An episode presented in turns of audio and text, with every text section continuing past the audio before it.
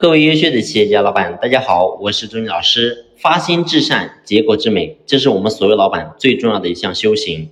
也就是说，我们今天在经营企业的路上，你要好好的问问自己：你对待企业、对待顾客、对待员工，你的发心到底是什么呢？这个点是非常关键的。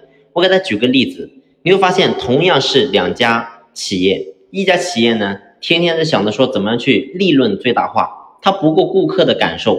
也就是说，今天呢，呢，他做的产品很多都是用的不好的这个原材料制作出来的产品，然后卖给客户还是一个很很高的一个价钱，然后呢，最后你会发现，顾客拿到他的产品之后，发现这个产品根本不是顾客想要的，所以你会发现，他慢慢做着做着做着就没有回头客了。然后另外一家企业呢，可能一开始对这个材料、对这个做工要求就比较高。然后可能一开始的时候，它的利润点比较低，然后卖的也比较少。但是你会发现，当真正有顾客顾客买了他家的产品之后，顾客突然发现这家的产品真的是好，所以你会发现呢，慢慢的就会有回头客。最后你会发现，他的生意，他的企业一定会越做越好。所以呢，这就是我们的发心的问题。也就是，我们今天对顾客的层面来讲，我们做老板，你的发心到底是什么？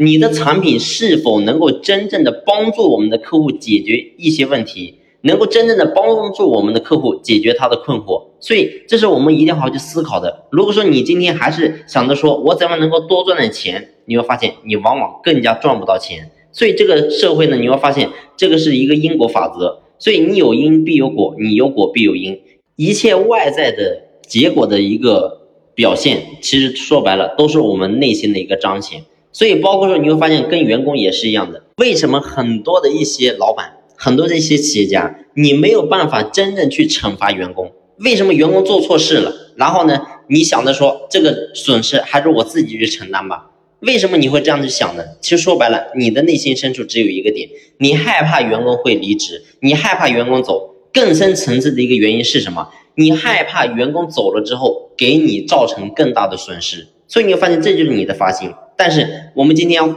换在这个角度来思考，如果说一个员工因为他犯了错，我们没有让他真正付出代价，没有让他能够真正的痛定思痛，请问这个员工他怎么可能成长呢？他成长不了，你会发现他走到任何个地方，他都一定好不了。所以说白了，你会发现最后你反而是毁了别人。所以换句话来讲。就包括说我们家的小孩都是一样的。如果说小孩犯错了，你不去骂他，不去批评他，不去教育他，请问孩子能够成长吗？所以这就是讲的是我们的发心。所以很多人在经常在企业里面讲说，为什么我家的员工都不能百分之百的服从我，不能百分百的信任我？其实你会发现，从这个地方你就能够找到答案。为什么我们家的小孩，我们无论怎么样去打骂，怎么样去批评教育，你会发现他始终不会跟我们闹得不愉快，或者说他就直接就离家出走。所以你会发现，为什么你家的员工，然后呢，你稍微骂两句，最后他就走了呢？所以这就是我们的发心的问题。只要你的心是一个好的一个发心，你只要认为对员工好的，你去做，不管说当下对他会造什么样影响，你放开手来去做，你会发现。终有一天，他一定能够理解我们的用心良苦。好了，今天的分享呢，就先聊到这里，感谢你的用心聆听，谢谢。